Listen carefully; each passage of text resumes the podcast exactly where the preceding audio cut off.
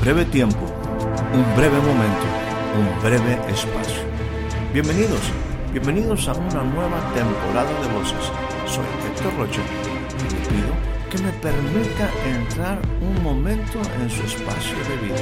Durante los siguientes minutos deseo tratar temas que puedan ser significativos y aporten valiosa información para el desarrollo integral de su vida. Bienvenidos una vez más a nuestro espacio de voces.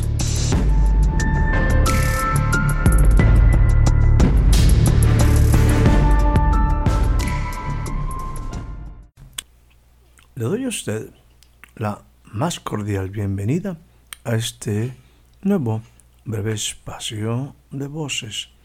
El día de hoy estaremos haciendo referencia al Evangelio según San Lucas. En sus primeros versículos dice lo siguiente, cosas que entre nosotros son ciertísimas. Tomando como base estas palabras, permítame hacer una lectura. Así, así lo declara Lucas en su Evangelio. Cosas que entre nosotros son ciertísimas. Pero lo que él relata introduce personajes y elementos que parecen ser extraídos de un cuento viejo y arcaico. Ángeles, un joven justo, una muchacha virgen, pastores, un mesón, un pesebre, multitud de huestes celestiales, y en medio de todo aquello un niño. De todo esto podría extraerse un buen cuento, pero la verdad no es un mero cuento. Es historia que cada vez menos familias hacen memoria de ella. La historia exhibe lagunas en los detalles, tales como no definir con precisión el día exacto del nacimiento de ese niño y quizás las condiciones del clima, pero relata el nacimiento del ser más importante de la historia. El verbo se hizo carne y habitó entre nosotros, una plena manifestación del cielo en la tierra. Un pequeño niño. Un pequeño niño sacudió los pensamientos de los poderosos. El niño sería grande y será llamado Hijo del Altísimo. Ello hace que la Navidad no sea puro cuento, sino una hermosa oportunidad de vivir con gratitud y esperanza hay cosas que para nosotros también son ciertísimas. Como le mencioné, esas son palabras en el Evangelio según San Lucas, en la introducción que hace él de su estudio, aquello que él indagó en el capítulo número 1, versículo 1. Cosas que entre nosotros son ciertísimas. El Evangelio, según San Lucas, en su introducción, son de esas cosas que son interesantes leer. Ya hemos leído el versículo 1 y dice en el versículo 2, hablando de las cosas que han sido ciertísimas, muy ciertas. Dice, como nos las enseñaron los que desde el principio lo vieron por sus ojos y fueron ministros de la palabra. A mí me ha parecido también, después de haber entendido todas las cosas desde el principio con diligencia, escribírtelas por orden, oh mi buen Teófilo, para que conozcas la verdad de las cosas en las cuales has sido enseñado. Así que me gustaría extraer algunas cosas que para mí también son muy ciertas. Te invitaría, sin embargo, a que tú mismo leas detenidamente lo que se relata en relación al nacimiento de Juan, y al nacimiento de Jesús. Juan, el hijo de Zacarías y Elizabeth, y el nacimiento de Jesús en la vida de María, donde también se incluye comentarios acerca de la vida de José. Ahora, déjame decirte que lo que voy a comentar son solamente algunas cosas, algunos extractos de lo que yo he encontrado en estos dos relatos de los nacimientos, tanto de Juan, aquel que iba a ser el Bautista, como de Jesús. Permítame entonces compartir algunas cosas que son verdad. La primera cosa que te diré es Dios cree en la familia. ¿Por qué? Porque tanto el nacimiento de Juan como el nacimiento de Jesús implicó que un hombre y una mujer estuvieran involucrados, unos llegar a ser los padres, Zacarías y Elizabeth, de Juan el Bautista, y en el caso de María y José, aquellos que iban a cuidar al niño, al niño Jesús, y particularmente María lo tendría en su seno. Una verdad es que Dios cree en la familia. Número dos, una segunda verdad es que había personas reservadas para un propósito y estas personas fueron favorecidas. ¿Verdad? Número dos es que había personas reservadas para un propósito. Número tres, hay gente que es justa en su vida delante de Dios. Me refiero, hay gente que vive delante de Dios acorde con los principios de Dios. Busca agradar a Dios. Número cuatro, esas personas no están exentas de problemas. En el caso de Zacarías, en el caso particular de Elizabeth, ella era estéril, no podía tener hijos. Hay personas que enfrentan problemáticas reales. Número 5. Déjame decirte que en el relato hay ángeles que son mensajeros. Hay mensajes traídos por ángeles. Hay ángeles que portan un mensaje del cielo. Ese sería el número 5. El número 6.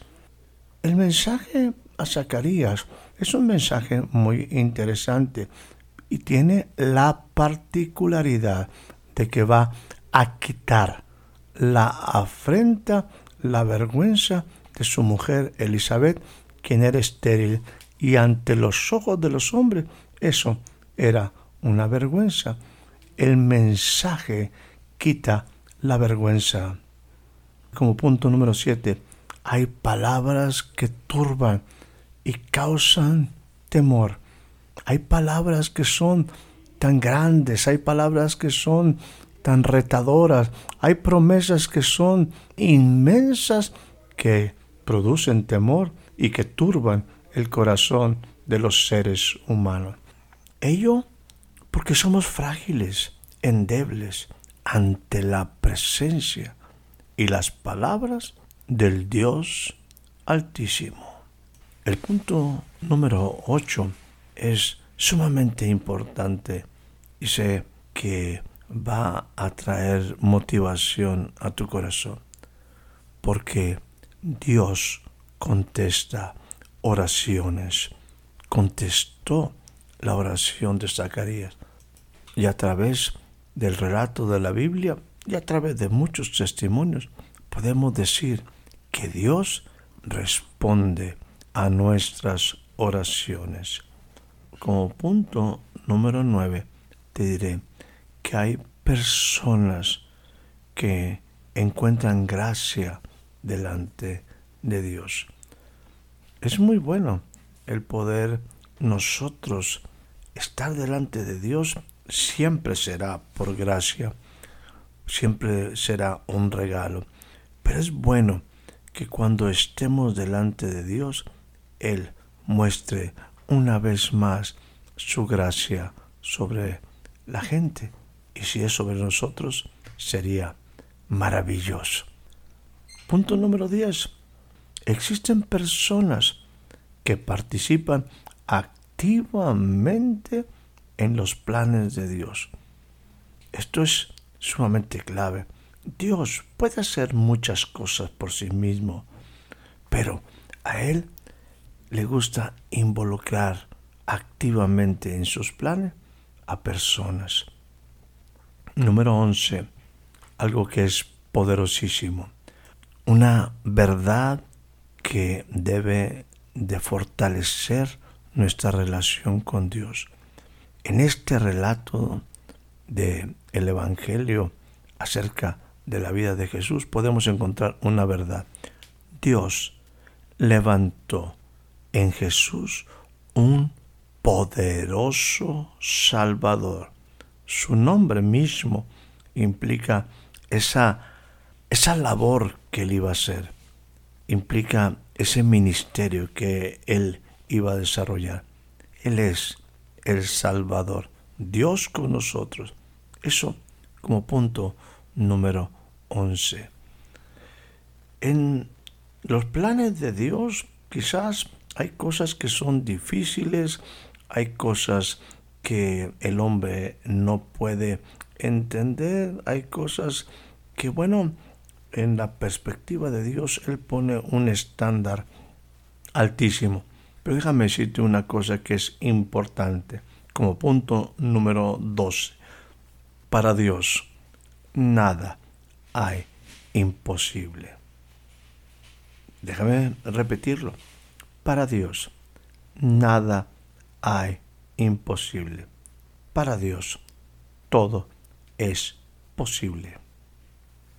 El punto número 13 es Dios siempre cumple su palabra. Lo que tú y yo encontramos en las escrituras las palabras que dijo Jesús, las palabras expresadas por Dios, siempre, siempre se cumplirán. En este punto de Dios cumple siempre su palabra. Me gustaría decirte que la palabra de Dios es como la lluvia que desciende del cielo, como la misma nieve. Nunca vuelve allá de donde descendió, sino que riega la tierra, la humecta, hace germinar y producir y da semilla al que siembra y pan al que come. Así será siempre la palabra que sale de la boca de Dios. No vuelve a él vacía. Hará todo lo que él quiere y será prosperada en aquello para que fue enviada. Dios siempre cumple su palabra. Ahora, el punto número 14, voy a leerlo directamente. Dios no depende del ser humano, pero siempre lo involucra. O sea, Dios usa hombres, usa mujeres para cumplir su palabra. Él lo puede hacer directamente, pero Él te incluye a ti, me incluye a mí en sus planes.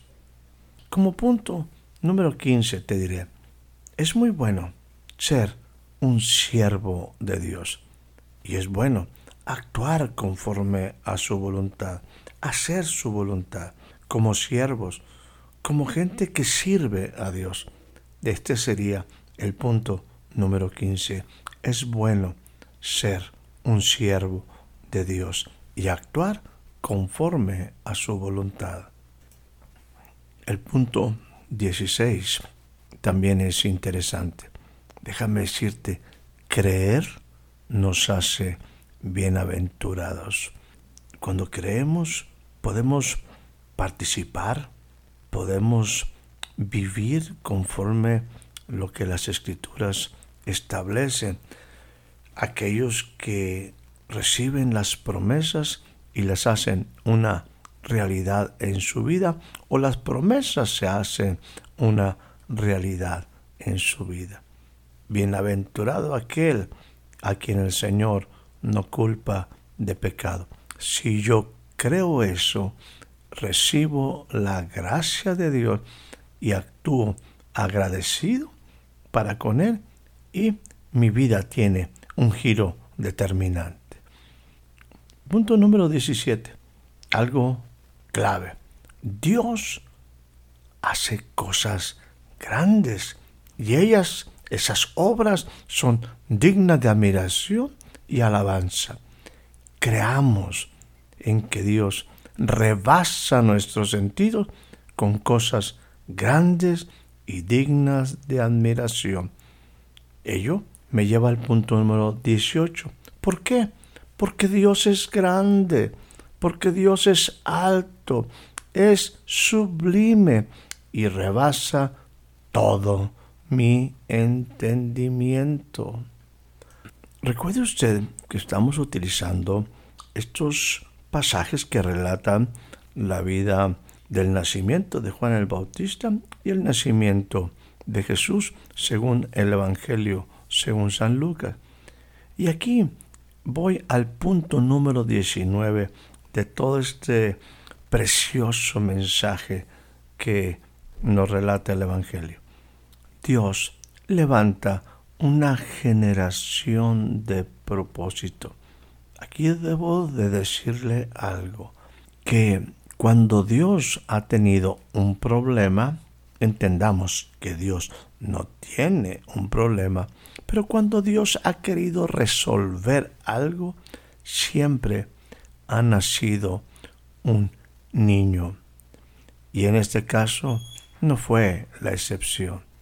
Así como cuando era requerido un libertador y nace Moisés, así como se requería un nuevo sacerdocio y nace Samuel. Ahora hay un grande propósito. Nace el último de los profetas del Antiguo Testamento, llamado Juan, y también nace el Salvador del mundo. Dios levantó una generación de propósito. El punto número 20. El Espíritu Santo está presente, como lo estuvo en el principio, cuando la tierra estaba desordenada y vacía, pero el Espíritu ahí estaba. Bueno, el Espíritu está presente y obra a favor del propósito de Dios. María fue cubierta por la sombra del Espíritu. Aquel ser fue concebido por el Espíritu Santo. En todo esto, vayamos al punto 21 que tiene o que tiene un especial sentido. Todo esto es porque Dios nos quería conceder una libertad plena, total, concedernos que librado de nuestros enemigos, sin temor, delante de Él le sirvamos todos los días de nuestra vida. Estas son cosas ciertísimas, muy ciertas, y deben ser verdades en las cuales afirmamos nuestra vida para vivir una vida diferente. Cosas maravillosas. Entonces nos registra el libro, el Evangelio, según San Lucas. Cosas que parecen en algún momento un buen cuento, pero la verdad no por supuesto, no es un mero cuento, es una historia real. El verbo se hizo carne, habitó entre nosotros, una plena manifestación del cielo en la tierra. Un pequeño niño sacudió los pensamientos de los poderosos el niño sería grande, sería llamado Hijo del Altísimo. Jesús es el Hijo del Altísimo, el Eterno, el Omnipotente Dios. Dios levantó en Jesús un poderoso Salvador, a fin de concedernos que tú y yo, librados de nuestros enemigos, delante del gran Dios, vivamos en santidad y en justicia todos los días de nuestra vida. Una verdad poderosa. Que tengan usted, tú y tu familia un muy próspero año 2021, aprendiendo a vivir en la casa del Padre. Que tengas una excelente noche, una excelente tarde, un excelente día, un excelente nuevo año. Espero haya disfrutado de este breve espacio de voces. Soy Héctor Rocha. Hasta la próxima.